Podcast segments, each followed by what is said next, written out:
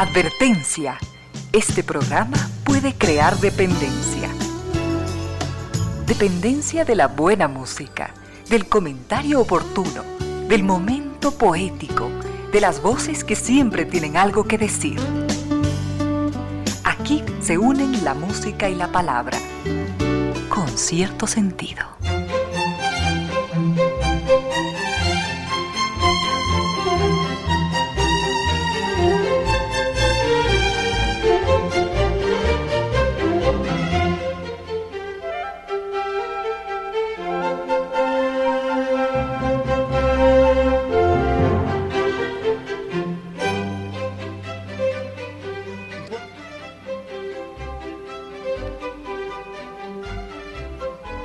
3 de la tarde y un minuto, bienvenidas, bienvenidos, gracias por sintonizar Radio Suceso 101.7, gracias por compartir estas horas de música, comentarios, entrevistas y ojalá, ojalá al final de la jornada, como siempre, podamos imaginar con estos favores que la fantasía nos hace, podamos imaginar que hemos rendido real, justo y merecido, merecidísimo homenaje a la inteligencia, a la sensibilidad, a la autoestima, a la confianza, a la alegría de vivir y siempre, siempre a las ganas de luchar de todos, donde quiera que nos encontremos, a las ganas de luchar por una vida más digna en lo individual, en lo colectivo.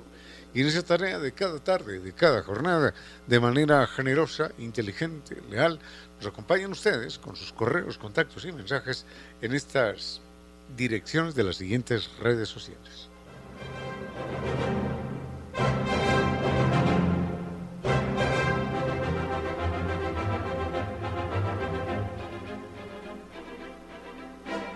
Correo electrónico de la radio es eh, sucesos arroba radio, sucesos.fm.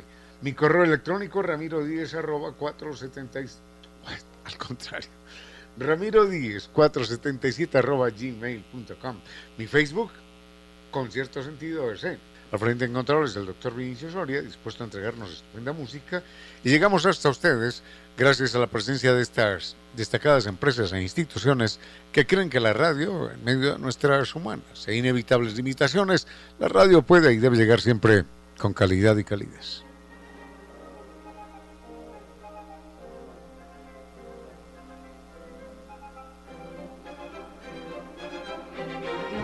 Haga realidad de sus sueños, de grandes viajes. Para eso está San Vitur con un eh, catálogo extraordinario en este año, bellísimos destinos, las perlas del Báltico, los increíbles fiordos, la magia de Japón, Tailandia, la península ibérica, las islas griegas, Tierra Santa, capitales imperiales, santuarios marianos.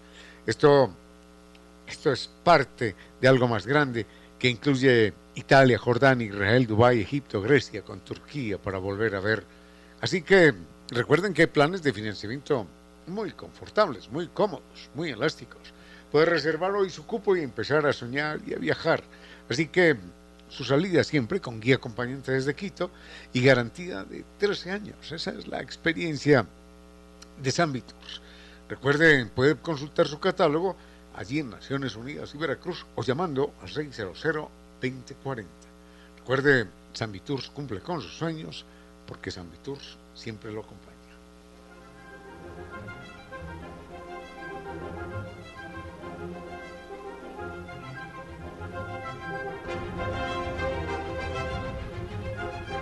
Servicios digitales de Microsoft 365, por ejemplo, claro que sí. Ser más productivo con OneDrive de 6 teras es posible porque le permite almacenamiento en la nube, mantener licencias originales Microsoft en los dispositivos y realizar llamadas internacionales por Skype y mucho más.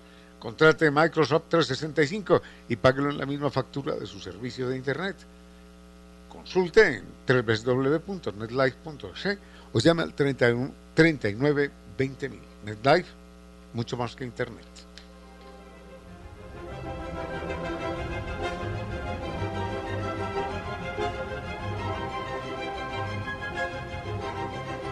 Innovatécnica es la solución a un problema que nunca antes tuvo solución.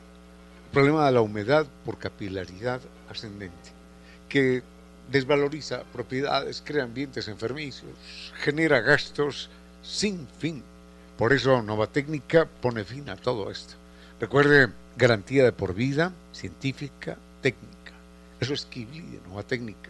El mail es ecuador.novatecnica.com, la página novatecnica.com y dos teléfonos. 098 2600588 y 098 81 85 798. Tenemos mucho para compartir en esta tarde, así que ganamos tiempo. ¿Qué temas más apasionantes? Muy bien, pero en un momentito.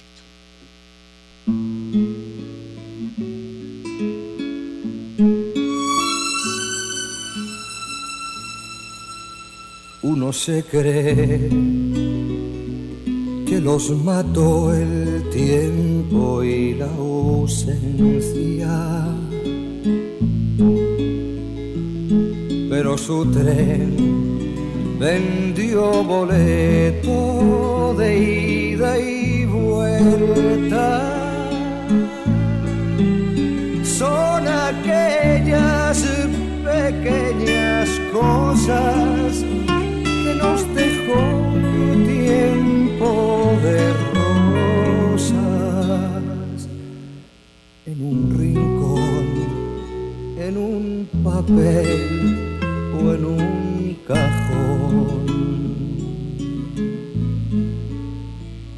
Como un ladrón te acechan detrás de la puerta. Te tienen a su merced como hojas muertas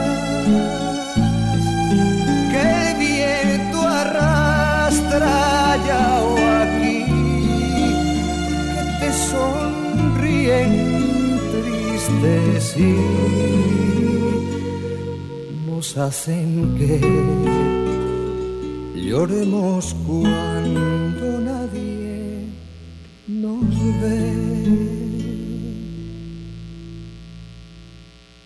cierto sentido.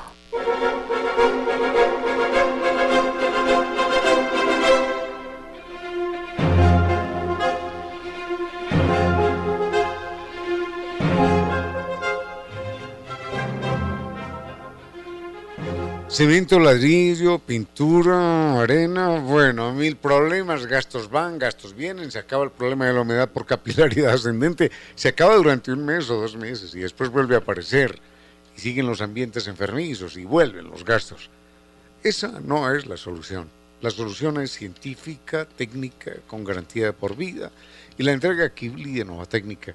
Recuerde el mail es ecuador.novatecnica.com, la página novatecnica.com y dos teléfonos, 098 26 588 y 098 81 85 798. Nueva técnica, garantía científica, técnica de por vida.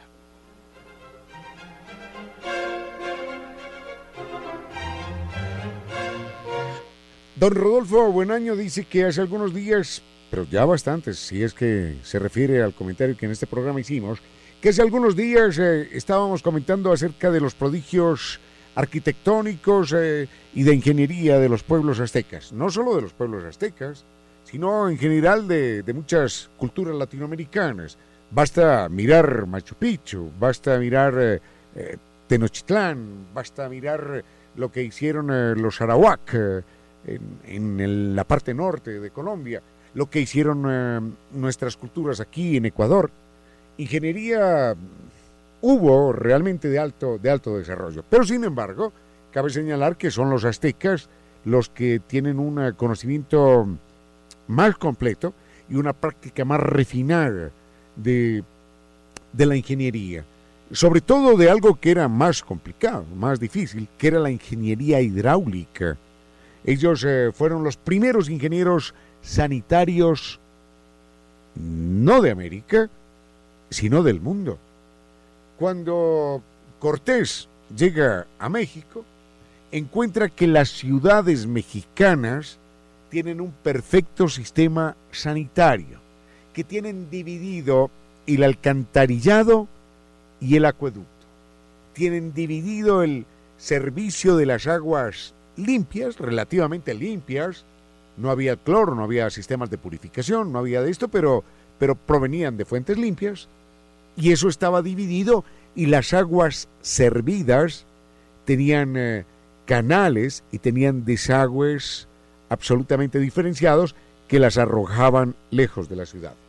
Hay que recordar que en el siglo XVIII y en el siglo XIX, los españoles carecían de servicios eh, sanitarios, al punto que las aguas sucias de las casas, la gente caminaba por la mitad de las calles, las aguas sucias de las casas se lanzaban por la ventana al grito de agua, agua, y la gente simplemente oía que gritaban agua y corría para que las aguas sucias no les cayeran encima. De allí viene esta expresión que en algunas ocasiones se utiliza en algunos grupos humanos. Yo lo he escuchado cuando dicen aguas, aguas, aguas es cuidado, atención, eh, atención, hay que estar alertas. Aguas es una expresión que viene de la España que en el siglo XVIII carecía de servicios higiénicos, carecía eh, de acueducto y de alcantarillado. Mientras tanto, en el siglo XV, en el siglo XVI, antes, seguro que antes, pero ya en el siglo XV, los aztecas contaban con extraordinarios sistemas de, de alcantarillado y acueducto. Y hay que recordar que Carlos V, Carlos V de España, acabó en menos de dos años con esa civilización portentosa.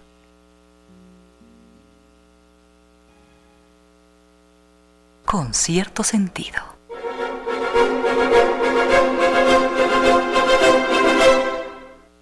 Nunca hemos invitado a Mahoma, aquel eh, famoso personaje que creó la religión del Islam. Nunca lo hemos invitado y un oyente nos pregunta qué sabemos de Mahoma. Poco, yo sé muy poco de Mahoma y además de Mahoma se sabe poco también, eh, hasta el momento en el que inicia su vida pública. Recordemos que Mahoma es de finales del siglo VI y de principios del siglo del siglo VII. Es un hombre que vive aproximadamente 50 años y la primera biografía de Mahoma, aunque él muere por allá en el año 650, más o menos, o un poco antes, la primera biografía de Mahoma se escribió casi, casi en el año 900, es decir, han pasado 300 años desde su muerte cuando alguien decide escribir acerca del personaje. En la biografía se cuenta que era huérfano, huérfano, eh, dice huérfano de padre, y no se menciona por ninguna parte a su madre en aquella biografía y es criado por un abuelo y por un tío. Mm, y cuando tiene 12 o 13 años, dice la biografía, pero vaya uno a saber qué es cierto y qué no es cierto, cuando tiene 12 o 13 años, conoce a un monje cristiano que se llamaba Bajira. Y ese monje cristiano lo, lo induce, lo lleva de la mano por el mundo del cristianismo. Y Mahoma es cristiano durante una buena temporada. Pero él, él siente que la religión cristiana no es monoteísta. Él eh, no acepta aquello de eh, tres en uno y uno en tres y los tres son distintos y los tres son iguales. Él dice, esto no es posible. Esta es una religión politeísta y a eso le sumamos eh, a la Virgen y a eso le sumamos los santos. No puede ser. Entonces, él se dedica durante una larga temporada a, mm, a coquetear filosófica y religiosamente con distintas religiones, de distintos grupos, de distintos comerciantes de camellos y de mercaderías que recorrían eh, su territorio.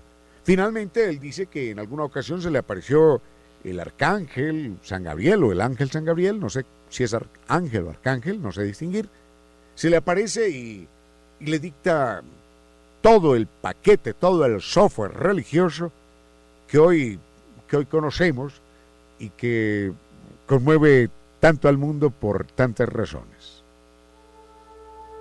Sigue con ustedes, Ramiro Díez. Con cierto sentido.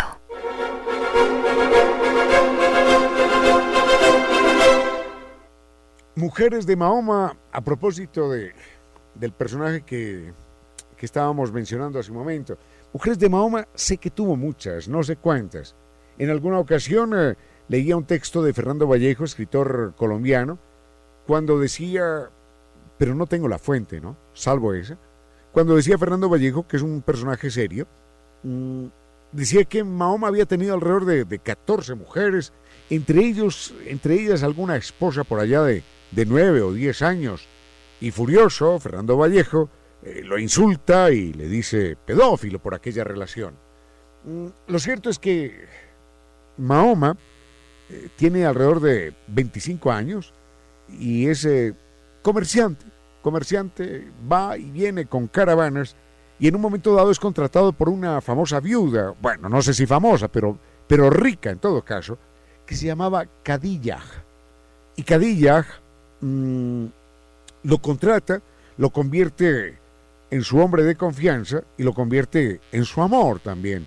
Ella les llevaba a él aproximadamente 15 años, se casan y Mahoma, Mahoma tiene, tiene por lo pronto la fortuna de su esposa. Y a la luz del Islam, después tiene varias esposas. Con cierto sentido.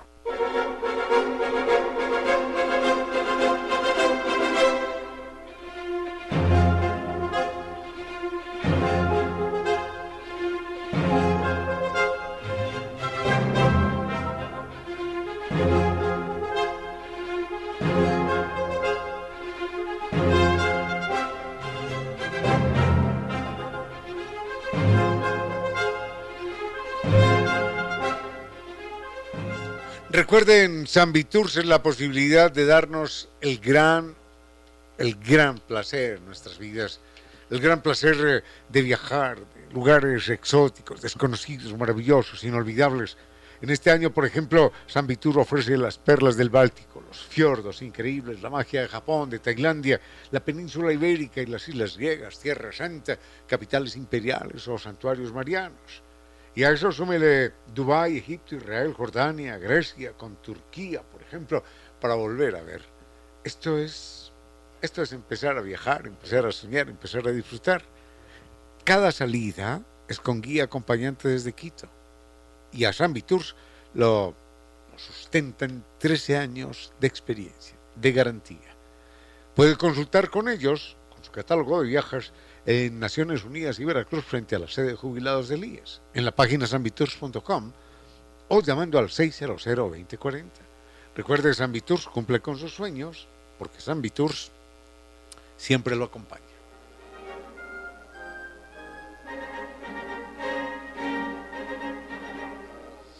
Hacíamos referencia al movimiento mm, aparente de los astros y también eh, al movimiento aparente de, las estrellas. Y un oyente pregunta, ¿cómo que el movimiento aparente? Por supuesto que sí. Mm, si un observador está quieto y ve mover un objeto, pues él puede señalar que mm, ese objeto tiene una trayectoria determinada. Pero si al movimiento del objeto le suma a usted eh, el movimiento del observador, entonces encontrará que, que, el movimiento aparente del objeto que está observando simplemente se altera. Mm, Einstein eh, ha puesto este ejemplo a la luz de la teoría de la relatividad. Mm, si usted va en un tren disparado a 200 kilómetros por hora y deja caer sobre su mesa de, de lectura donde va en el tren, deja caer una pelotica de ping-pong, usted encuentra que la pelotica de ping-pong cae y sube sobre el mismo lugar. Pero si usted observa el movimiento de la pelotita, no desde la silla y sobre la mesa eh, que tiene usted al frente, sino que la observa desde un punto lejano del tren, observará que entre el ascenso y el descenso de la pelota, la pelota ha recorrido 300 metros, que son los que recorre el tren en un segundo, por ejemplo, no tantos, pero pero para citar alguna cifra. Entonces, usted descubrirá desde lejos que la pelota va levantándose y cayendo 30, 40, 50, 60 metros más adelante. Para el observador que está frente a la pelota, jugando con ella sobre la mesa, la pelota no se está desplazando. De idéntica manera, cuando hablamos del movimiento de los astros, entendemos que hay un movimiento de los astros independiente de nosotros, pero también nosotros tenemos dos movimientos. Uno de rotación sobre nuestro eje y otro de traslación alrededor del Sol. La combinación de estos movimientos, más otros, ¿no? Porque el Sol se va, moviendo, también alrededor de la galaxia. La combinación de estos movimientos genera finalmente un movimiento, un movimiento aparente. con cierto sentido.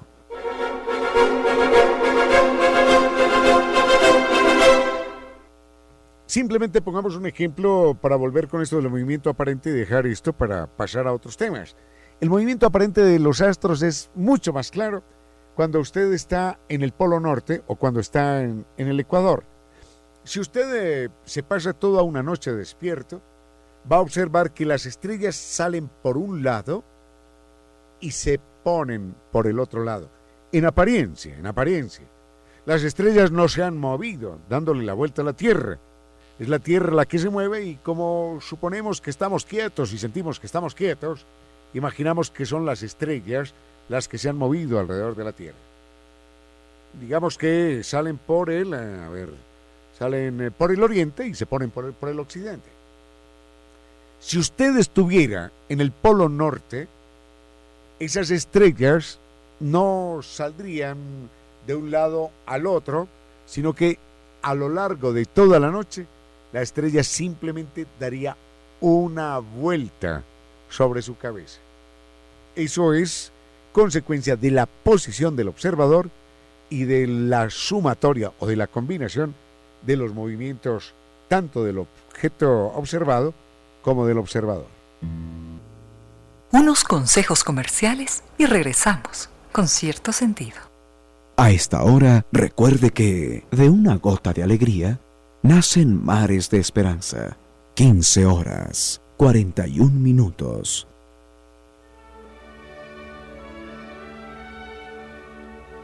En el año de 1298, en una cárcel genovesa, había un prisionero de mediana edad que contaba historias que parecían increíbles. Eran tan extraordinarios sus relatos que mucha gente acudía a la cárcel para escuchar aquellas aventuras que ninguna imaginación podía alcanzar. El prisionero se llamaba Marco Polo y lo llamaban Marco Millones, porque sus historias legendarias hablaban de riquezas infinitas y de reyes poderosos. Aquel hombre contaba de tierras lejanas ricas en piedras negras que ardían mejor que la leña y de fuentes de aceite negro que también se incendiaba al contacto con el fuego cuando Europa no conocía el carbón y menos el petróleo. Años antes, Marco Polo, su padre y su tío habían iniciado un viaje de negocios al oriente, a la tierra de los tártaros, como llamaban a los mongoles. En ese viaje, que era el segundo de su padre y de su tío, iban unos misioneros pedidos por el mismo Kublai Khan para que le enseñaran a sus hombres algo en lo que nunca habían pensado en la existencia de Dios. Marco Polo, que apenas era un joven, aprendió idiomas y costumbres y llegó a ser el hombre de confianza del poderoso Kublai Khan, el emperador chino. Tras 25 años, Marco Polo regresó a Venecia.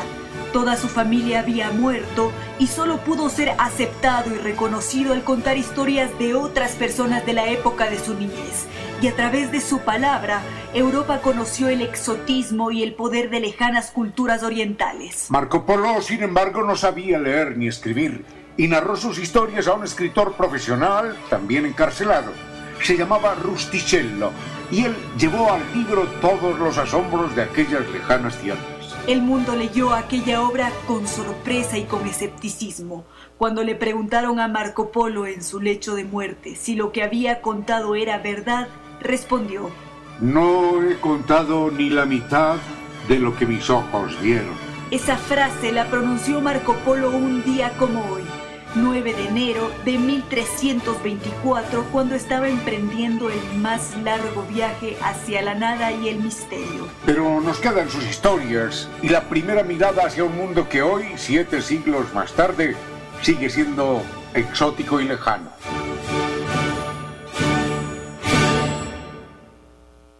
Un momento para la historia y las noticias del mundo de los animales, nuestros hermanos.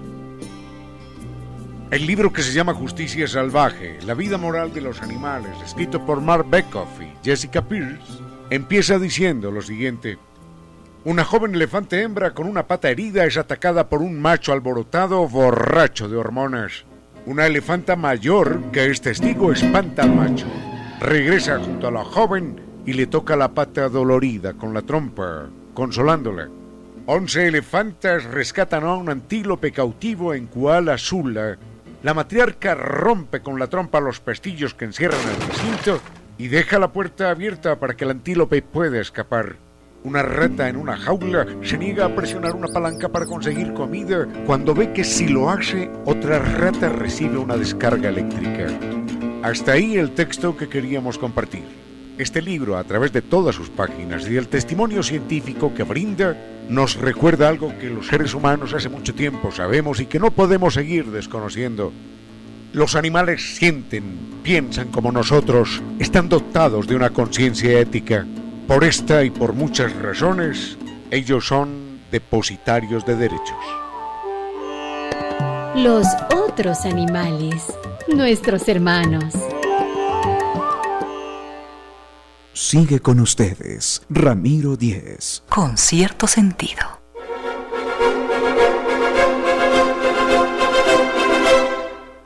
Hace algunos días había unas eh, preguntas, una serie de preguntas, dos, tres quizás, acerca de las culturas mesoamericanas. Y mm, no sé si esto hacía parte de las preguntas que nos planteaban, pero tenía dos datos adicionales en mi memoria que quería compartirlos porque eran eh, curiosidades. La una tenía que ver con las religiones, particularmente con la religión de los, de los aztecas, eh, que eran distintas a las religiones de los otros pueblos. Cada pueblo ha tenido eh, una historia distinta que se ha inventado y ha creado unos dioses y ha creado unas religiones y unos mitos y unas leyendas. Mm, los aztecas tenían su propia religión, los pueblos circunvecinos tenían diferentes y había un comportamiento extraño frente al tema de las religiones que enseguida lo miramos, recordando, por supuesto, que los aztecas eran, eran imperio y que llegaban a los otros pueblos a dominarlos, a imponer su control y su poder. Y la otra pregunta tenía que ver, no, no la pregunta, sino algo que estaba recordando, eh, tenía que ver con los calendarios. ¿Por qué, por qué los, los pueblos eh, eh, mayas y aztecas tenían mm, dos calendarios y un calendario especial que duraba 52 años, es decir, tres calendarios distintos. Enseguida lo vemos. Con cierto sentido.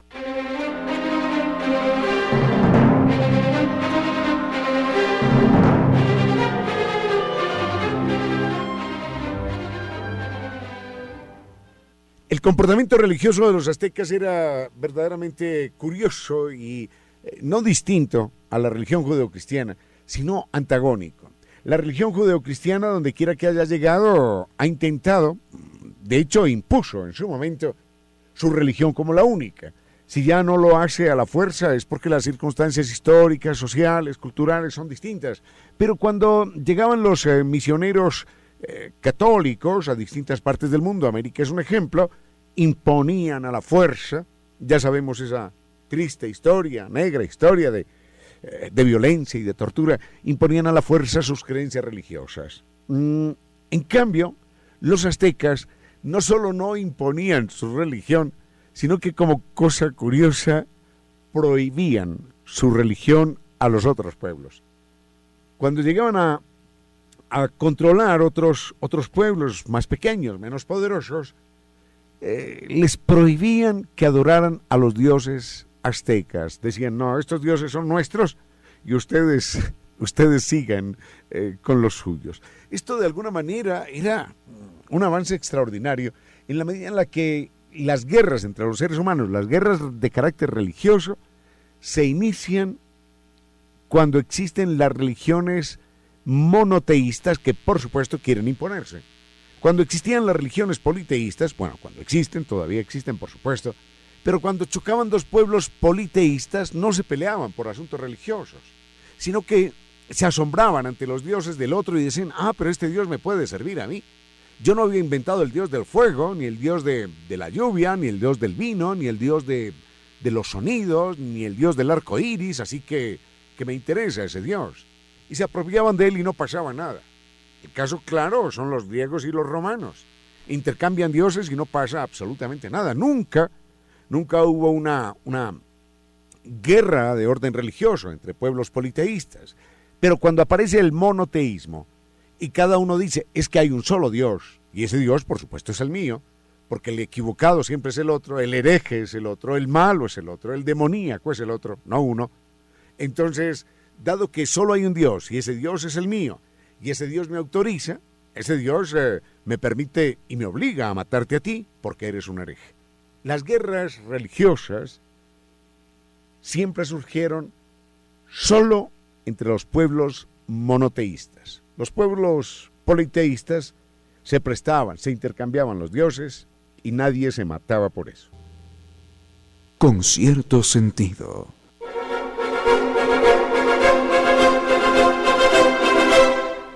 El otro detalle que quedaba pendiente y que no lo quiero olvidar eh, sobre los calendarios eh, mayas y aztecas, eh, estos pueblos eran astrónomos extraordinarios, los mayas sobre todo, y tenían tres calendarios. Un calendario basado en el movimiento del Sol, o mejor, en el movimiento de la Tierra alrededor del Sol, que duraba 365 días y aproximadamente un cuarto.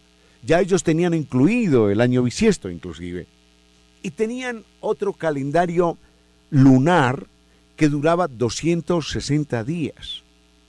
Y cuando combinaban ambos calendarios, encontraban que los calendarios, eh, que el calendario lunar y el calendario solar coincidían cada 52 años. Y cada 52 años ellos contaban un año del nuevo calendario. Así que ellos llegaron a contabilizar, a hacer cuentas, cuentas eh, en términos de tiempo, que superaban los 100.000 años. Cosas que nosotros no nos alcanzamos a imaginar. No tenemos un calendario para 100.000 años, pero ellos, dado que tenían un calendario que tenía un año que duraba 52 años, iban sumando un día de ese y un día del otro y un día del otro y al final los años y los periodos de tiempo contemplados por mayas y aztecas superaban tranquilamente los 100.000 años. Sobre la capacidad astronómica de los eh, eh, mayas y de los aztecas, cabe recordar que para el siglo XIX ya ellos tenían calculados los eclipses eh, que iban a suceder hasta el siglo XX, por ejemplo. Eso no lo habían conquistado los europeos todavía en el siglo XVIII. Con cierto sentido.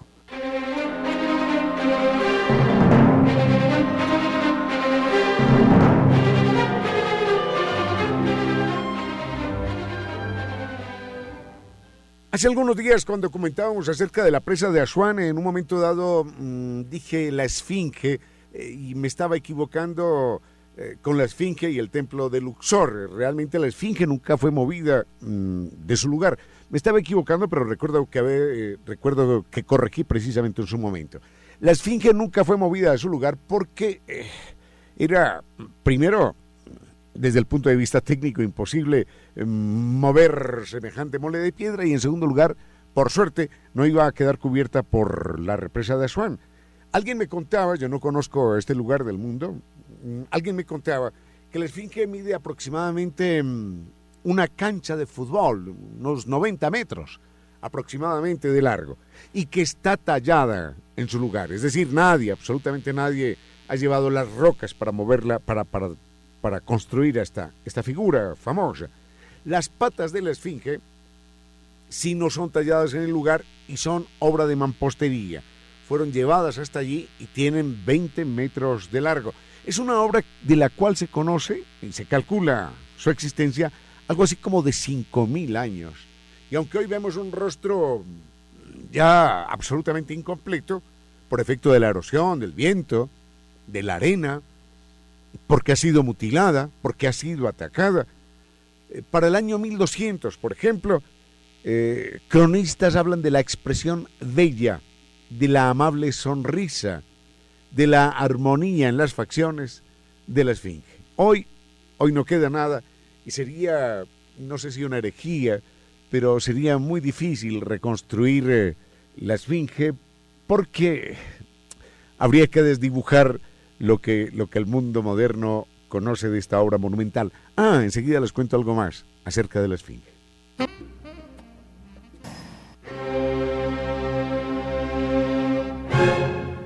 Mire las estadísticas. Conducir bien o conducir mal no es asunto de vida o muerte. Es mucho más que eso.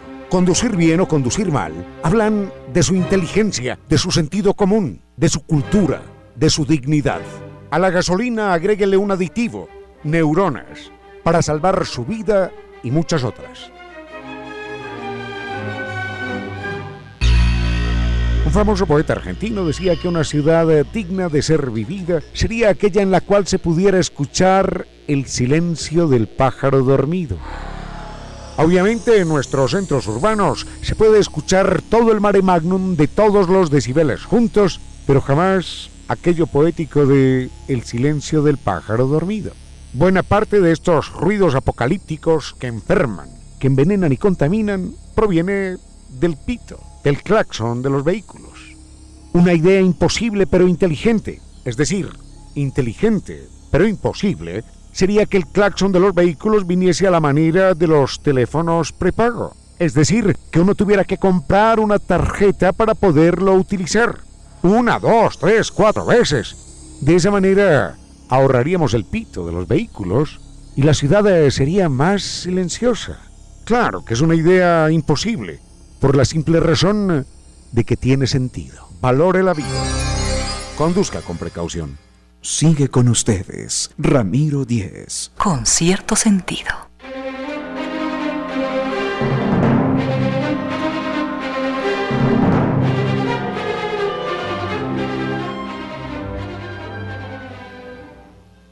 Comentábamos acerca de la Esfinge y decíamos que mm, para el año 1200 los cronistas hablaban de una amable sonrisa, de unas facciones finas, de una expresión bella y armónica en esta figura. Hoy de esa expresión no queda absolutamente nada. No solo por la arena, no solo por el viento, sino también por el fanatismo religioso. Los musulmanes en su momento se dedicaron a destruir, a destruir el rostro de la esfinge. Porque dentro de la religión islámica es, eh, es pecado eh, reproducir eh, el rostro de los seres humanos, es pecado reproducir el rostro de cualquier figura que se considere sagrada. Entonces decían esto, esta es una obra pecaminosa y se dedicaron a, destruirla y a, dispararle.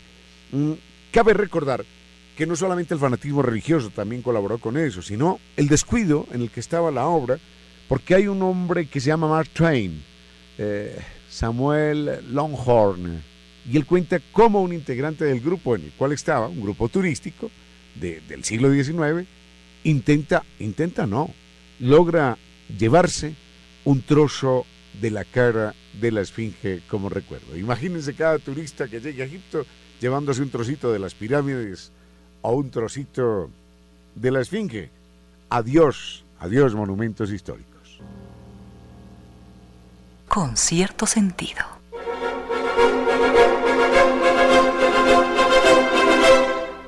Recuerden, eh, recuerden en nuestro Twitter, eh, mi Twitter personal, arroba Ramiro Díez, esa es mi cuenta.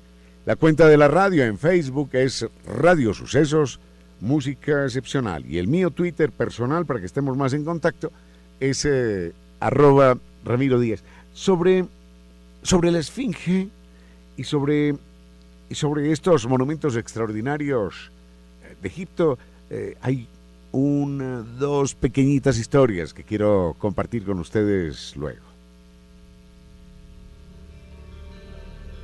Con cierto sentido.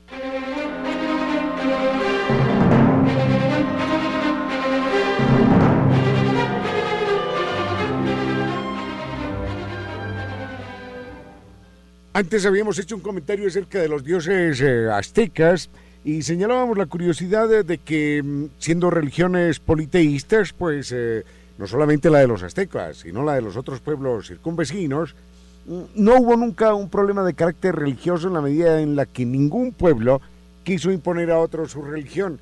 Era normal que entre los pueblos politeístas eh, se intercambiaran los dioses sin ninguna dificultad. Mm, y los aztecas, a diferencia, por ejemplo, de la religión judeocristiana que imponía su religión, los aztecas lo que hacían era todo lo contrario, prohibir sus dioses a los otros pueblos. Y alguien eh, estaba preguntando justamente sobre, sobre los dioses del hinduismo. Estábamos haciendo hace algunos días un comentario sobre Ahimsa, que es la, la ley de la o el principio de la no violencia absoluto en el hinduismo, y preguntaba sobre los dioses de la religión hindú. Mm, tengo uno o dos datos que los eh, podemos compartir eh, en un momento. Con cierto sentido.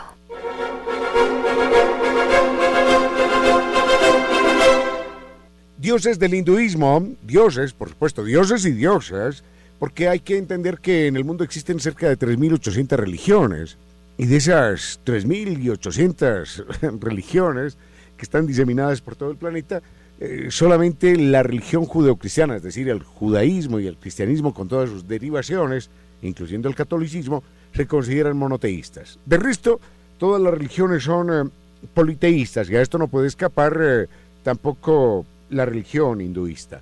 Mm, ellos tienen, que yo recuerde, un dios o una diosa, creo que es un dios, que es Surya, que es el dios sol, es como un dios central.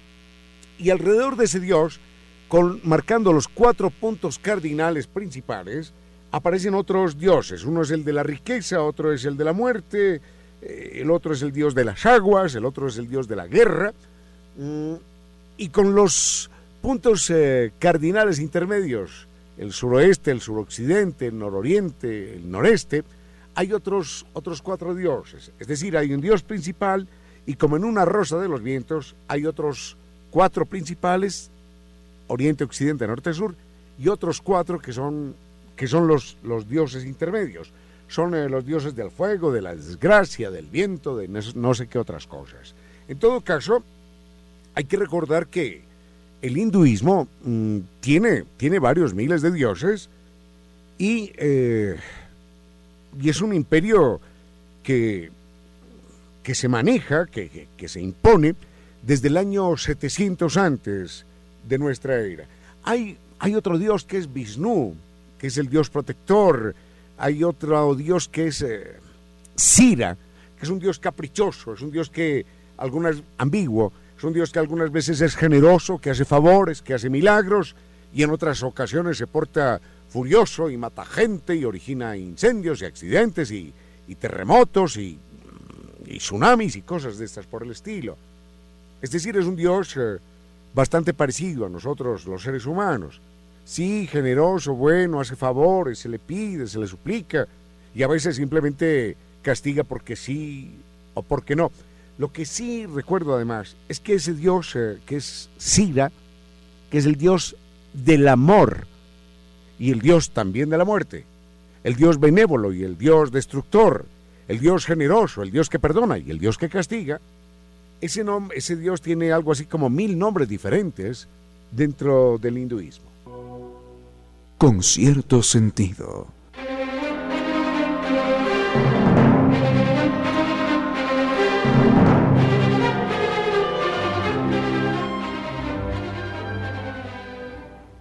Hace algunos días, y esta pregunta se estaba quedando allí olvidada, alguien preguntaba acerca de los más grandes animales eh, migrantes.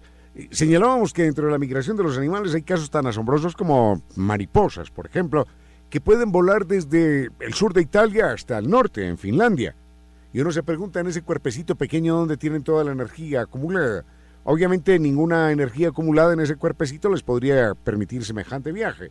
Hay otras mariposas que viajan, por ejemplo, anualmente entre Panamá y Ecuador. Y obviamente tampoco el cuerpo de la mariposa admite la cantidad de combustible como para cubrir una distancia de estas. Son animales extraordinariamente mm, inteligentes, digámoslo, eh, en términos de adaptación, que son capaces de aprovechar las corrientes de viento que conocen de manera perfecta y que en la medida en la que se mantengan con los años y con los siglos, las especies podrán conservar esos rituales. Mm, Obviamente el animal, ese es el más pequeño. El animal más grande que migra es eh, la ballena, la ballena jorobada, la ballena azul, que viajan eh, desde los polos hasta el Ecuador. En los polos pasan eh, una larga temporada alimentándose y en el Ecuador aprovechan para, para reproducirse, para copular y después regresar y tener a sus críos en estas aguas. Mm, después de ellos, supongo que podríamos hablar de los elefantes, que no son exactamente migratorios, sino que son nómadas. Ellos van recorriendo grandes extensiones de tierra por un problema de diseño. Y es que su organismo es tan demandante en, vegetales que, que, ningún espacio les resulta les resulta cómodo, como un espacio en el cual se puedan asentar, porque la cantidad de alimento que consumen acaba rápidamente con el entorno y entonces se tienen que ir moviendo de un lado a otro buscando más vegetales. Mm, no son, no son pues migrantes, sino nómadas. Después de ellos sí hay una especie de animal que es grande, es como un toro, se llama ñu, y es eh, la migración más grande que, que de mamíferos, de mamíferos terrestres se conozca en el mundo. Enseguida les cuento algo. Con cierto sentido.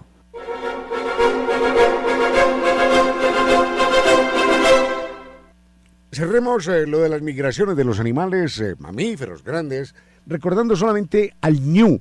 El ñu es un animal em, africano, creo que es un bovino, parece un toro, mm, y se cuenta por decenas y por centenas de miles el número de animales que migran desde el sur hacia la parte norte de Tanzania, eh, buscando las hierbas y buscando un clima un poquitito más húmedo, porque van dejando atrás un clima seco que no les permite alimentarse. Obviamente en estas llanuras infinitas eh, africanas tienen que cruzar ríos y los ríos están eh, llenos, llenos de cocodrilos, que son los animales más temibles para ellos. Y llegan a cruzar, llegan hasta el agua miles, miles, miles de ñus en un momento. Y el momento dramático, el instante dramático, es cuando cuando tienen que cruzar sabiendo que, que van a cruzar sometiéndose a las fauces mortales de los cocodrilos. Y lo más increíble es que los primeros que llegan más sedientos empiezan a ser empujados por los detrás. Empiezan a presionar, a presionar, a presionar y terminan algunos siendo por supuesto los primeros. Y en ese momento se desata una carnicería y cuando los otros eh, ven aquello aprovechan Aprovechan que se están comiendo al compañero y cruzan a un nado acelerado, a una velocidad acelerada. Este es un momento impresionante con eh, eh, un recorrido de más de mil kilómetros de decenas, y algunos dicen centenas de miles de ñus en las praderas africanas. Ojalá estos milagros de la vida sobrevivan eh, para nuestro asombro en silencio. Ese rayo de luz que entra por su ventana quiere decirle que a esta hora la música y los comentarios se disfrutan con cierto sentido.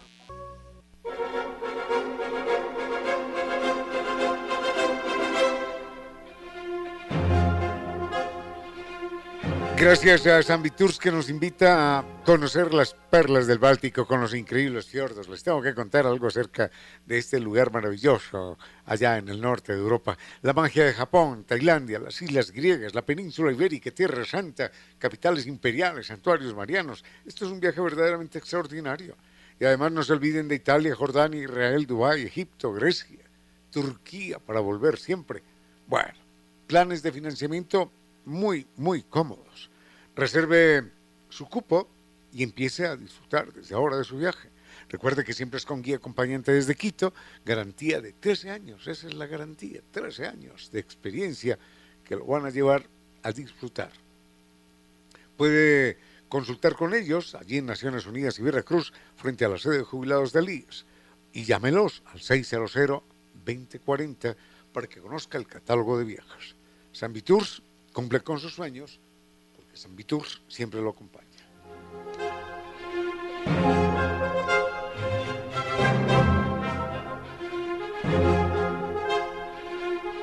Piense en los servicios digitales de Microsoft 365, por ejemplo en OneDrive de 6 teras de almacenamiento en la nube, para que mantenga además licencias originales Microsoft en sus dispositivos, para que realice llamadas internacionales por Skype y mucho más. Recuerde puede contratar Microsoft 365 y pagarlo en la misma factura de su servicio de Internet. Conozca más en netlife.exe o llame al 3920 000.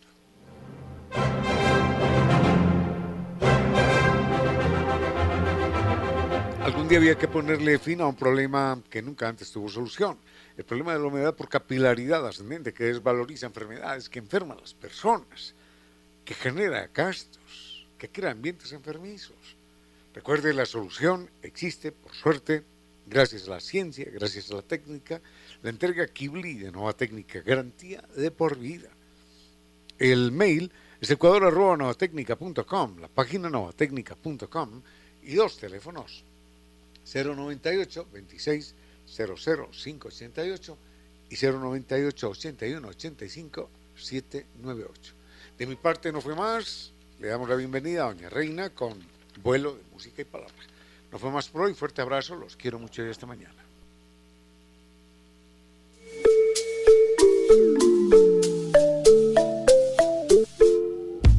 Y ahora, bienvenidos a un vuelo de música y palabra. Bienvenidos a este espacio con cierto sentido, con Reina Victoria Díaz, para que disfruten de un vuelo de, música, y palabra.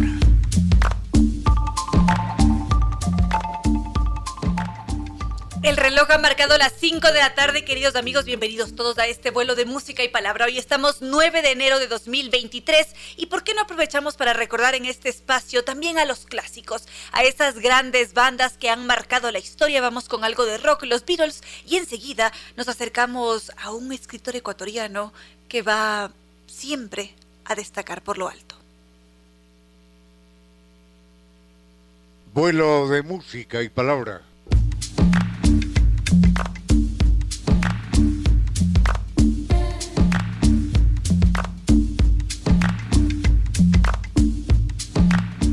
Nuestra dinámica de hoy va a ser un tanto distinta porque nuestro entrevistado ha llegado muy puntual, cosa que me encanta, lo aplaudo por ello. Y empezamos con entrevista y enseguida ya nos vamos con esos temas que ustedes han propuesto. Hoy día estoy muy contenta porque como les había estado contando a través de redes sociales, he estado bastante centrada en la literatura ecuatoriana. Y entre esas grandes obras que he leído, la semana pasada para ser exactos, está la de Rommel Manos Salvas. Él es escritor, arquitecto, creador de contenido digital, una mente muy creativa, además que está estudiando, llena de sueños y que nos ha permitido leerlo, acercarnos a él a través de Anatomía Transparente. Será él quien cuente todos los detalles, pero en primer lugar, querido Rommel, seguro que queremos conocerte. Bienvenido a este espacio. Hola Reina, hola a todos tus radioescuchas, mil, mil gracias por por el espacio, por el interés y qué honor estar contigo y poder conversar hoy contigo igual. El honor es mío. Además, tengo aquí a Rommel frente a mí y te veo muy jovencito. Es más, me atrevería a decir que eres menor que yo. ¿Cuántos años tienes? Si es que no es indecente la pregunta al aire. Tengo 30 años.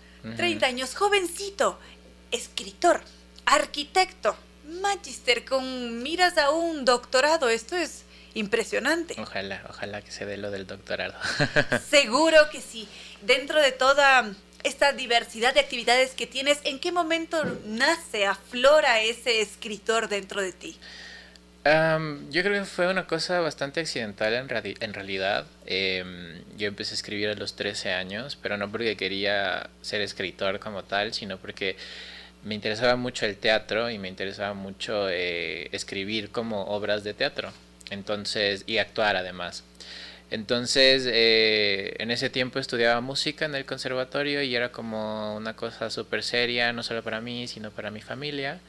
Y lo del teatro pues quedó a un lado, pero mm, yo seguí tratando y ese intento se, se vio, digamos, eh, plasmado en ese primer guion que escribí, que además es terrible, pero eh, ese fue como mi primer acercamiento y a través del ejercicio de, de, escribir ese guion me di cuenta de que disfrutaba mucho la escritura, ¿no?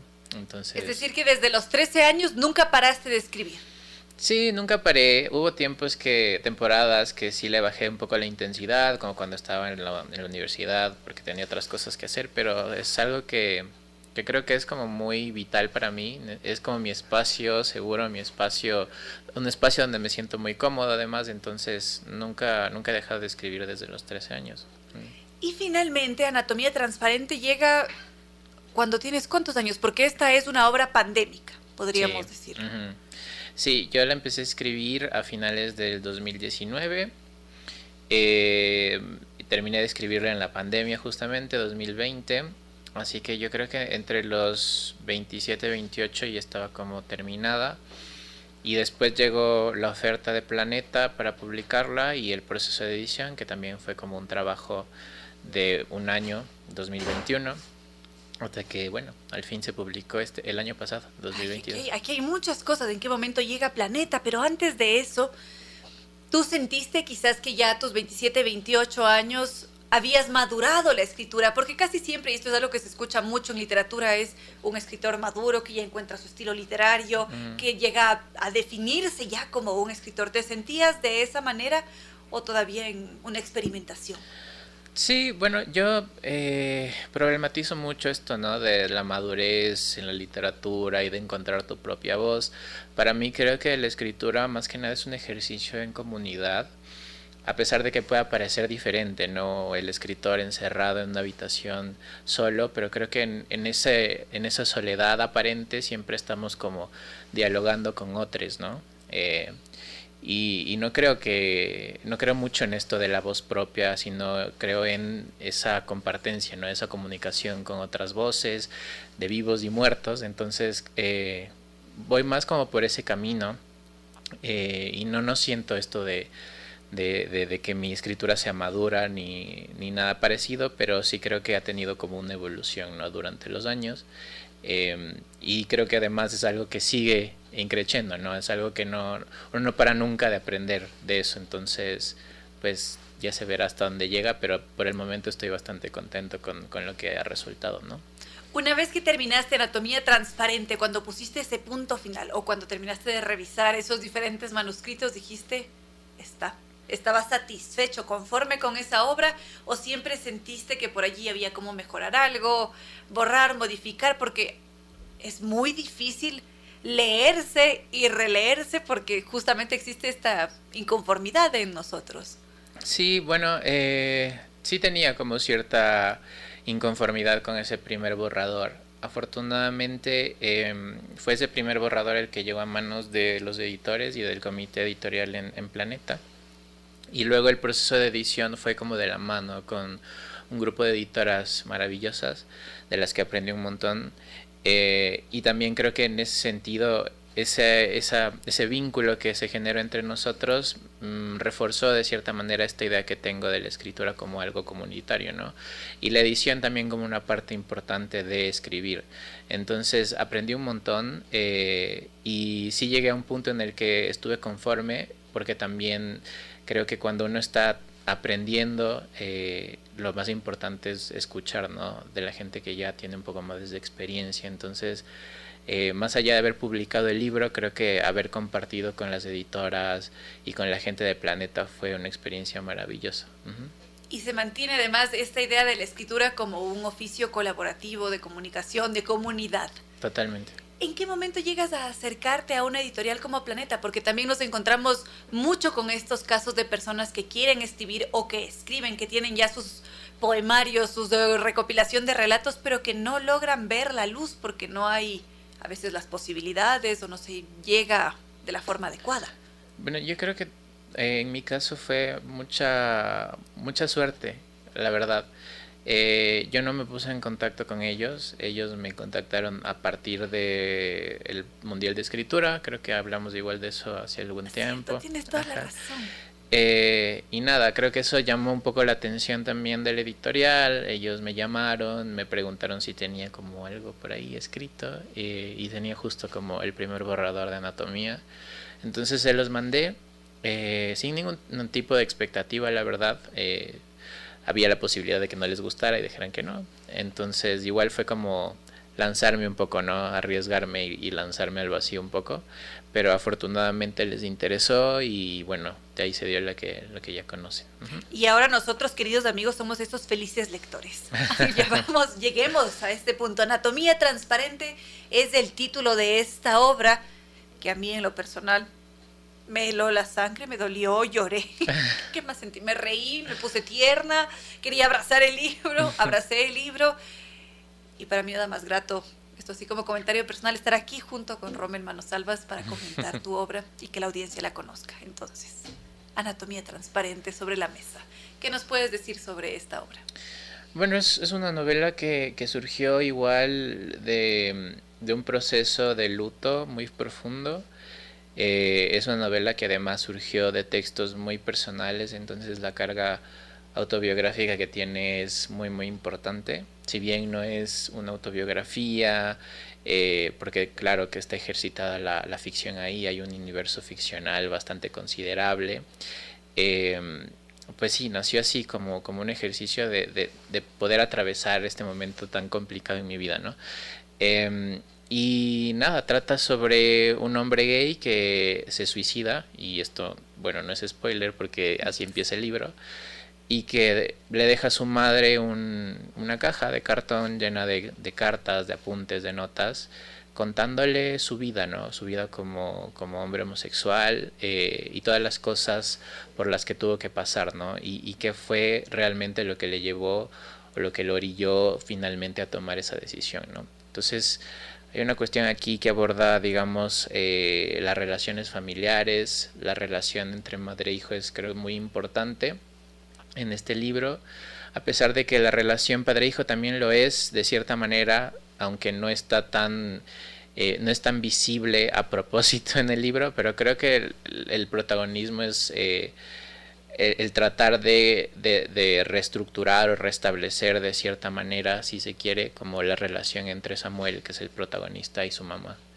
Al escuchar esto, de alguna manera me llevas a pensar en Carta al Padre de Oscar Wilde. Mm. ¿Hubo quizás por allí algo de inspiración? ¿Habías trabajado ese texto o simplemente surgió y ahora se parece en, esencia? Sí, bueno, no he leído Carta al Padre, la verdad. Eh, todavía tengo muchas deudas con la literatura clásica. Eh, creo que un libro que influyó mucho en esta en la escritura de esta novela y además que tiene un epígrafe de ese libro, eh, este libro al principio, es El verano que mi madre tuvo los ojos verdes de... Uy, se me fue el nombre. bueno, ahí está, no me acuerdo el nombre, soy muy malo con, con los nombres.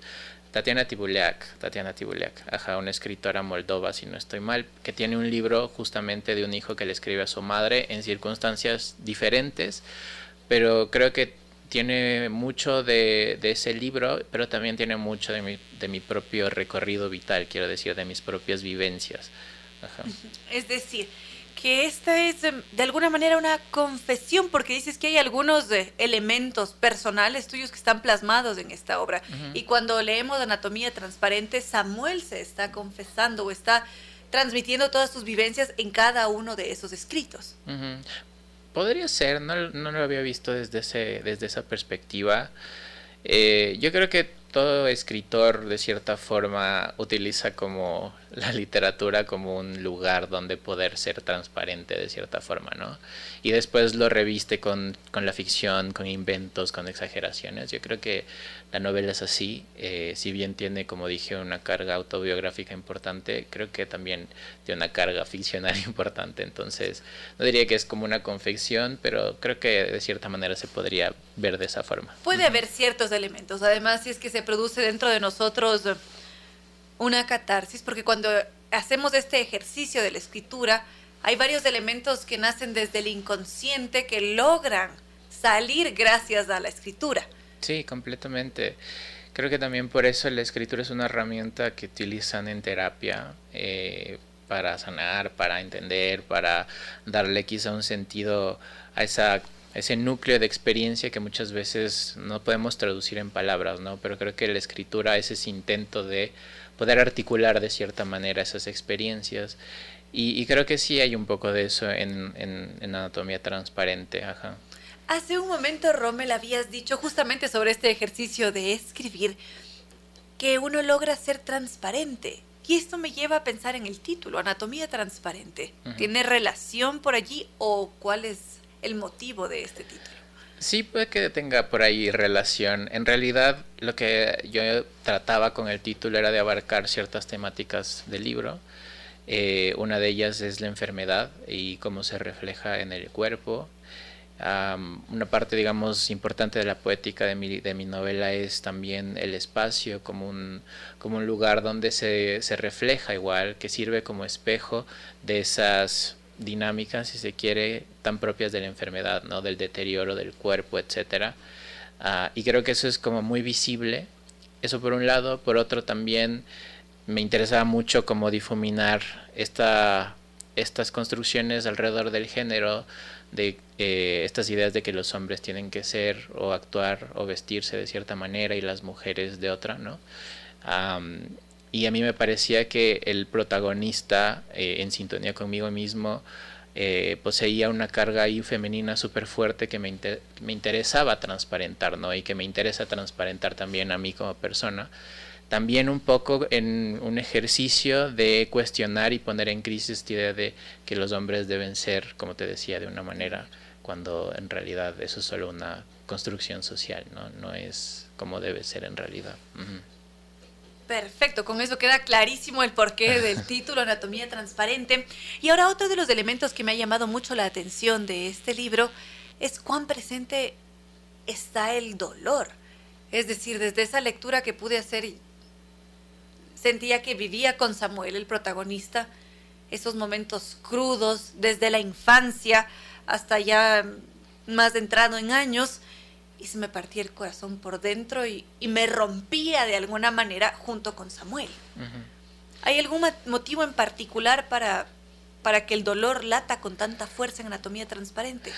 Eh, sí, claro. Eh, creo que fundamentalmente es como ese dolor que yo mismo sentía en el momento de la escritura eh, y en, eh, digamos a, a, medida que iba atravesando este duelo del que te hablaba, que fue un duelo alrededor de mi propia salud, un duelo familiar, o sea, fue un, momento bastante oscuro y yo creo que eh, intenté en la escritura depositar toda su oscuridad también como una forma de salvarme un poco, ¿sabes?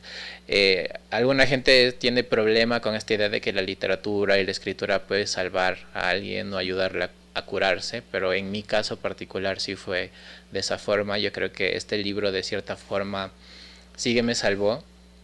Eh, y creo que la muerte de Samuel también es muy simbólica para mí porque es de cierta manera una constatación de que yo estoy acá todavía, ¿no? Eh, durante mucho tiempo lidié mucho con esta pulsión de muerte, con estos pensamientos eh, suicidas, si se quiere, eh, que también los tiene el protagonista y creo que al final toda esa carga se la puse a él y él fue el encargado de, no sé, de mostrar lo que podría suceder, ¿no? En, en este, en el ámbito de lo real, quiero decir, ajá. ¿Crees que así como esta obra, Anatomía Transparente, ha sido un elemento de salvación para ti, lo podría ser para muchos otros que quizás también atraviesan esos momentos tan crudos en la vida, de dolor, que no se hallan, que tienen mil y un pensamientos en la cabeza y que a veces simplemente no se puede cargar con ellos aunque se quiera. Sí, yo creo que sí, yo creo que eh, una de las cosas más bonitas que ha pasado con este libro es como recibir mensajes de lectores agradeciéndome por la escritura, diciendo que se han sentido muy identificados con el personaje, con lo que ha tenido que pasar el personaje en su condición de hombre homosexual, en su condición de persona que vive con VIH, etc. Eh, y eso para mí ha sido como muy cálido, ¿no? Me, me, ha dado, me ha hecho sentir a mí también acompañado. Y creo que eso es muy bacán porque, como te decía, creo que la escritura es comunidad, ¿no? Y creo que es una manera más de hacer notorio esa comunidad que se forma, ¿no? Con esto, como no querer leer tu obra. Y además, me gustaría saber si es que tenemos próximamente nuevos libros a las puertas del horno. Bueno, estoy trabajando en varios proyectos. Eh, tengo una novela que está terminada, pero todavía falta trabajo.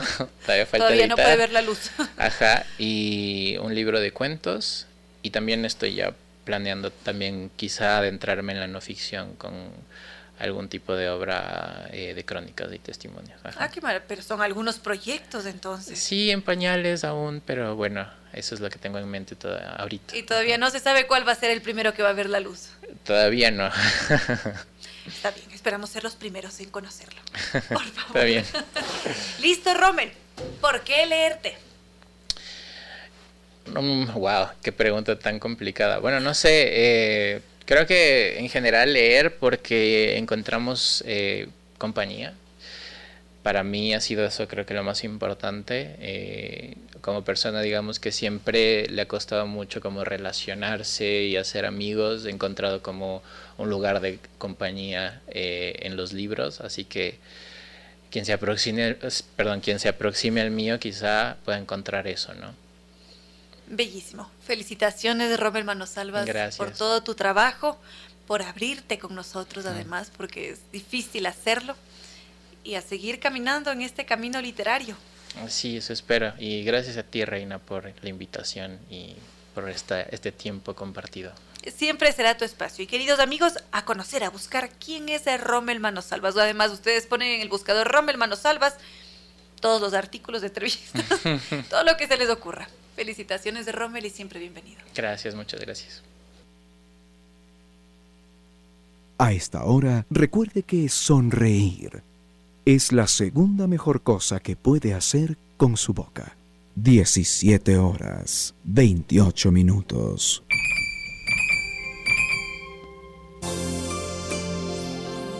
Las aves vuelan como lluvia de flechas contra las nubes. En pocas palabras, la poesía dijo, Las aves vuelan como lluvia de flechas contra las nubes.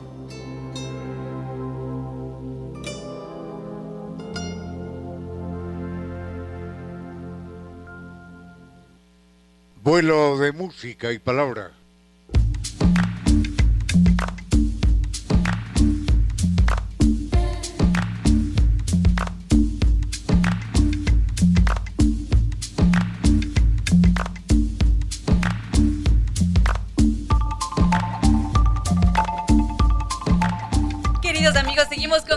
De música y palabra. Nos dejamos acompañar por las palabras, por la música, por la literatura, como acabábamos de hacerlo en este momento con esta obra de Rommel Manosalvas, Anatomía Transparente. Veo que está por acá en sintonía Juan Paredes, en donde también hace un comentario sobre otra obra de otro escritor ecuatoriano, Juan Carlos Moya, que estuvo hace poquito aquí en el espacio. El sótano, también está Maffer, Vane Santa María, Beto. Recuerden que si es que quieren escribir, interactuar a lo largo de este programa, las de redes sociales, Facebook con cierto sentido, Twitter arroba Reina Victoria DZ, Instagram arroba Reina Victoria 10, lo mismo para TikTok, o si no, el buscador de Google Reina Victoria 10, y así nos mantenemos en contacto a través de estas diferentes vías. Vamos a irnos directo hasta el África, queridos amigos. Así que, doctor Córdoba, por favor, queremos preparar maletas y con qué vamos a acompañarnos en este viaje. Ah, con algo de música, con algo de música del África. Vamos entonces.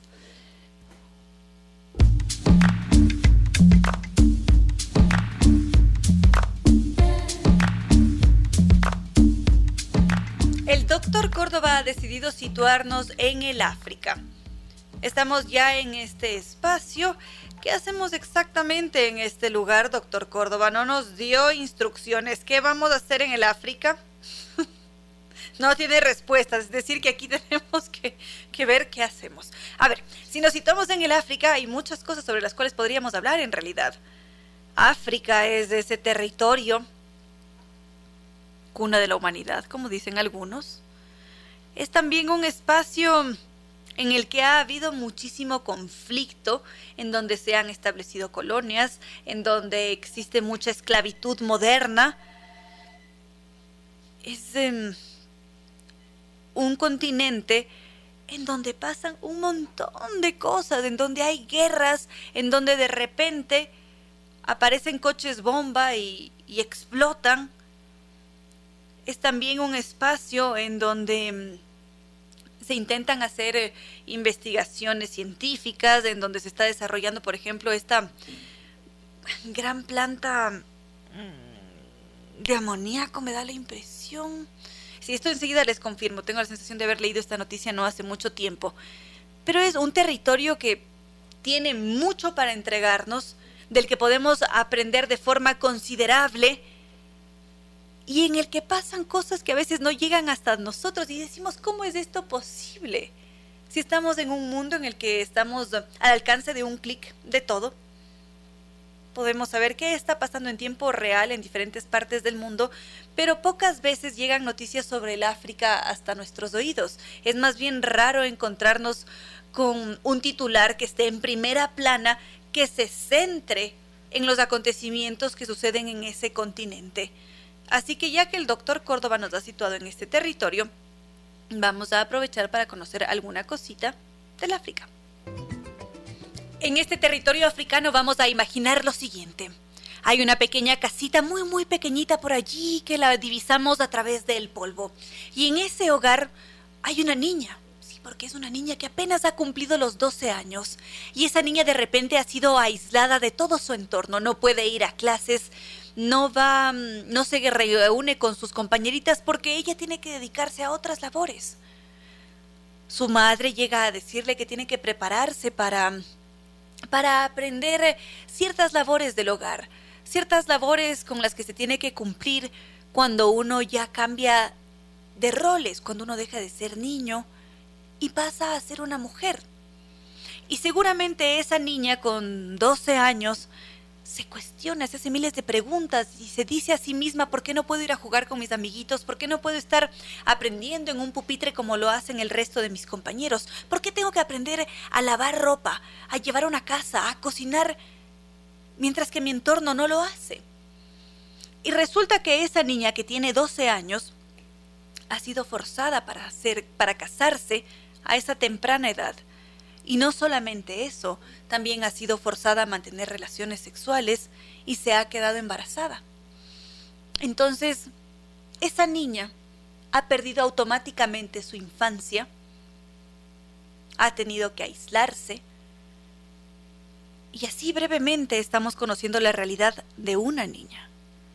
Y en realidad son miles de niñas que son forzadas a mantener un matrimonio infantil que inmediatamente las expulsa de un sistema educativo, las expulsa de una vida social infantil y las lleva a recluirse en un hogar para gestar, para realizar las tareas del hogar y esta es una realidad inmensa en toda el África.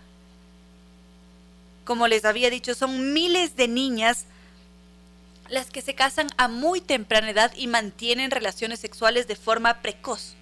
¿Y qué es lo que hace esto?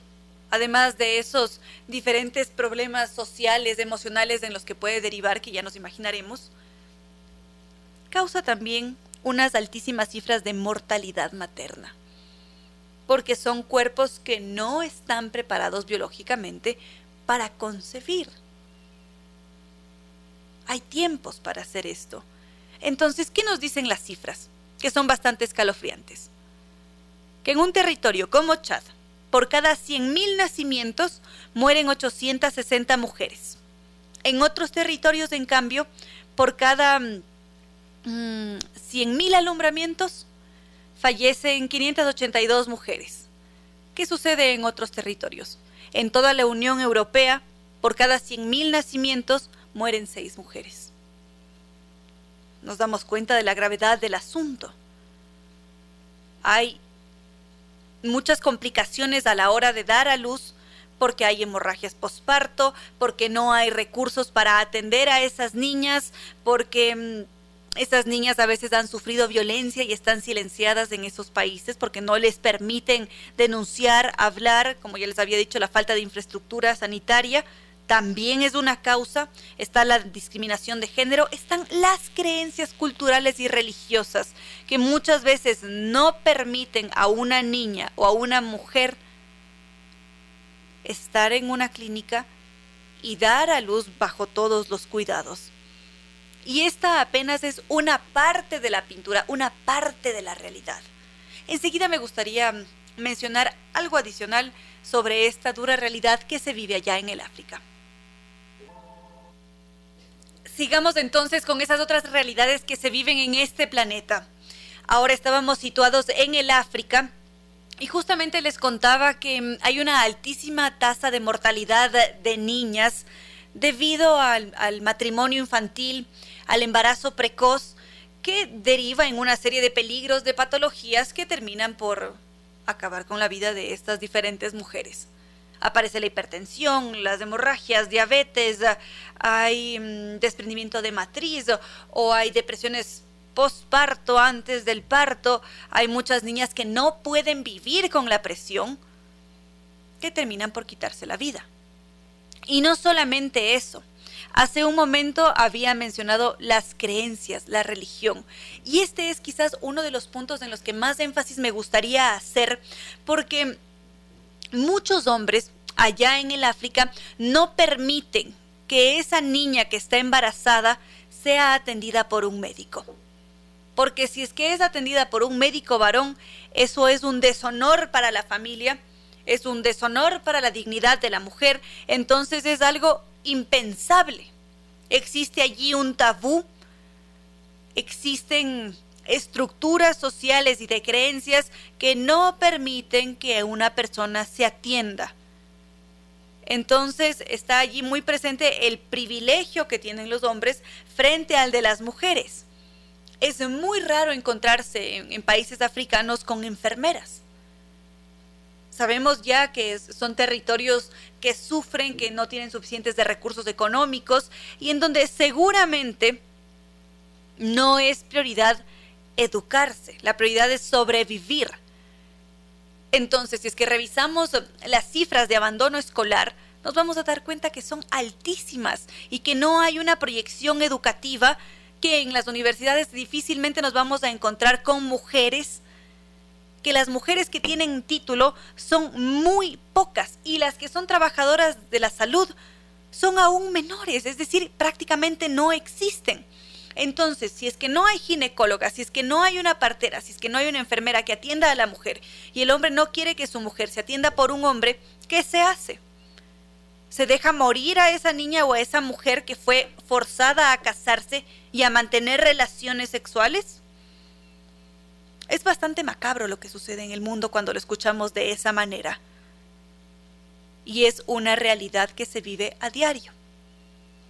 Y no solamente en ese territorio, sino en muchos otros, solamente que hoy día hemos decidido aterrizar en el África y conocer esos riesgos, esas otras realidades que suceden en la larga distancia. Y es muy duro saber que, que esto pasa en pleno siglo XXI cuando creemos que ya todo ha cambiado, que es el mejor momento para vivir, regresamos a ver y decimos, qué impresionante, cómo el ser humano se ha transformado a lo largo del tiempo, cómo en 100 años ha habido espléndidos em, avances tecnológicos, cómo ha mejorado la medicina. Sin embargo, siguen pensando estas cosas.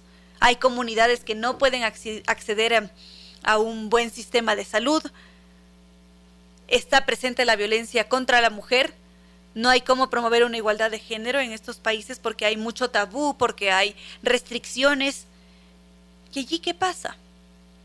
Algo muy bello que sucede es que hay varias personas que hacen sus esfuerzos para aportar de alguna manera. Hay ciertas mujeres que deciden renunciar a las creencias, a las de religiones, para evitar que otras mujeres mueran por no tener con quién atenderse.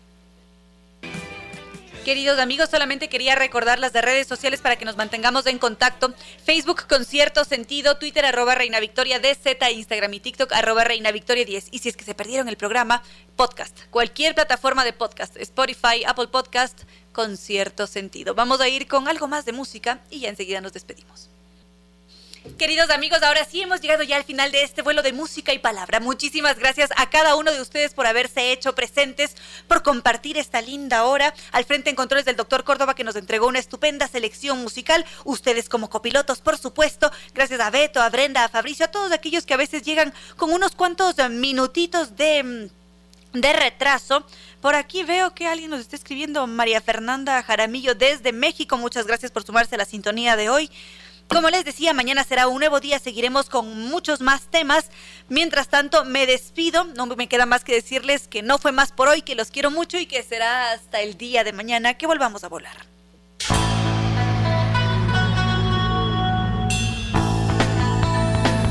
Si como dicen es cierto que en la vida no hay casualidades, piense, ¿por qué escuchó usted este programa?